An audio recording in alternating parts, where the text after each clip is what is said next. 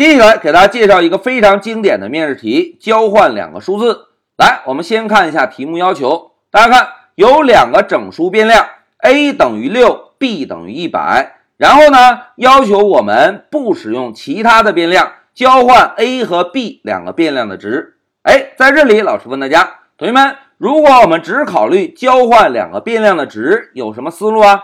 哎，同学们都很机智。老师，老师，如果只考虑交换两个变量的值，我们呢就可以考虑一下使用其他变量，看看能不能实现两个变量的交换，对吧？那在这里啊，老师呢给大家画一个示意图。大家看，假设啊，我们把 a 和 b 这两个变量中保存的数据看成是两个装水的杯子。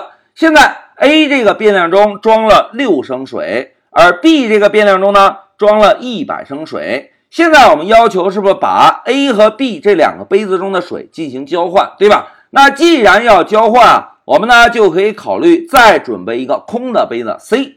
当这个杯子准备完成之后，我们就先把 A 这个杯子中的水倒给这个空杯子，倒进来之后，这个 C 杯子中是不是同样装了六升水，对吧？现在注意，我们啊再把 B 这个杯子中的水倒给 A 这个杯子。哎，同学们看，倒进来之后，A 这个杯子中装了多少升水啊？哎，是不是装一百升水，对吧？然后呢，我们再把 C 这个杯子中装的六升水啊，倒给 B 的杯子。哎，大家看，当把这个六升水倒进来之后，B 这个杯子中是不是就保存着六升水？哎，同学们看，一个轮环之后，现在 A 这个变量中是不是保存了一百，而 B 这个变量中呢？保存了六，是不是就实现了两个变量的交换，对吧？好，简单给大家画了一个示意图之后啊，接下来就让我们回到 Pycharm 做个简单的代码实现。老师啊，先定一个 a 的变量，让它记录数字六，然后再定一个 b 的变量，记录数字一百。现在我们先用一个最常规的解法，老师写一下解法一。这个解法呢，就是使用其他变量，对吧？现在大家看。a 的变量有了，b 的变量有了，我们是不是要定一个 c 的变量？这个 c 的变量呢，就是一个空的杯子。然后我们让 c 的变量中啊记录 a 的变量值。哎，这个赋值之后，是不是相当于把 a 这个杯子中的水倒给了 c 的杯子，对吧？倒进来之后，我们紧接着是不是要把 b 这个杯子中的水倒给 a？那怎么做呢？哎，我们啊就 a 等于 b。好，接收了之后，老师啊，再把 C 这个杯子中装的水倒到 B 的杯子中。现在老师写下 B 等于 C。哎，三个赋值语句写完，老师呢就使用 print 函数把 A 的值做个输出，再使用 print 函数把 B 的值做个输出。来，我们运行一下，看看结果。走，同学们看，现在控制台输出了 A 的变量中保存的是数字一百。b 这个变量中呢，保存的是数字六。现在我们是不是已经实现了 a 和 b 的交换，对吧？但是这种解法能够满足我们的题目要求吗？哎，显然不能，因为我们题目要求什么？哎，题目要求的是不使用其他的变量，对吧？那不使用其他变量应该怎么做呢？哎，在这里啊，老师先把代码写上，大家注意啊，a 等于 a 加 b。然后呢，b 等于 a 减 b，然后呢，a 等于 a 减 b。好，代码写完之后，我们先把解法一的代码注释一下。先来看一下程序的执行效果。现在老师运行，哎，大家看，控制台同样输出了 a 现在等于一百，b 等于六，对吧？那这种解法又是怎么实现的呢？哎，老师啊，再给大家画一个示意图，同学们。现在 a 这个变量中保存的是数字六，对吧？老师呢画一个小框框。b 这个变量中呢保存的是数字一百，老师呢就画一个高一点的框框。现在大家看第一句，a 等于 a 加 b，是不是相当于在 a 这个变量基础上加了一下 b 这个变量的值，对吧？那老师啊就在这里先来标注一下变量 a 和变量 b。现在我们看第一句代码，a 等于 a 加 b，执行完成之后。A 这个变量是不是应该加上 b 的变量值，对吧？现在这个变量中的数据是不是变大了，对吧？然后呢，再看第二句，b 等于 a 减 b。同学们，我们先看等号右侧，a 减 b 是不是相当于用这个高的 a 减去这个高的 b，减完之后结果是多少？哎，减完之后结果就是 a，对吧？那同时再看等号左侧 b b 来接收减完之后的结果，那么接收完成之后。b 这个变量中保存的数字是不是就应该是原有 a 的数字，对吧？那现在再看第三句代码，同学们，我们同样先看等号右侧 a 减 b。来，我们看一下这张图，现在 a 是原本 a 加 b 的结果，对吧？b 呢是原本 a 的结果，现在要做 a 减 b 的操作，是不是相当于把原有这个 a 从大的数据中拿走？哎，同学们。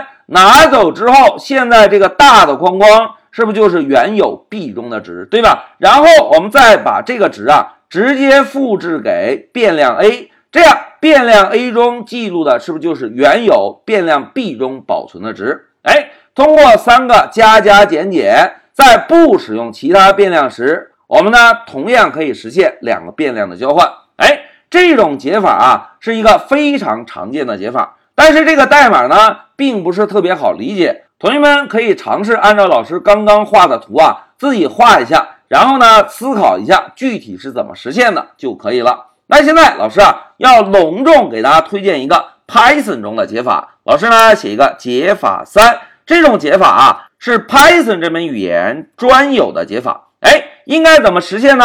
现在老师啊，先把解法二的代码注释一下，同学们。现在如果运行，是不是 a 等于六，b 等于一百，对吧？现在老师先运行一下，走，哎，a 等于六，b 等于一百，恢复到初始状态之后，大家看，我们现在是不是要交换 a 和 b 的值？那可以怎么做呢？老师写一下 a 逗号 b，哎，同学们，两个变量放在一起，使用逗号分割，像什么？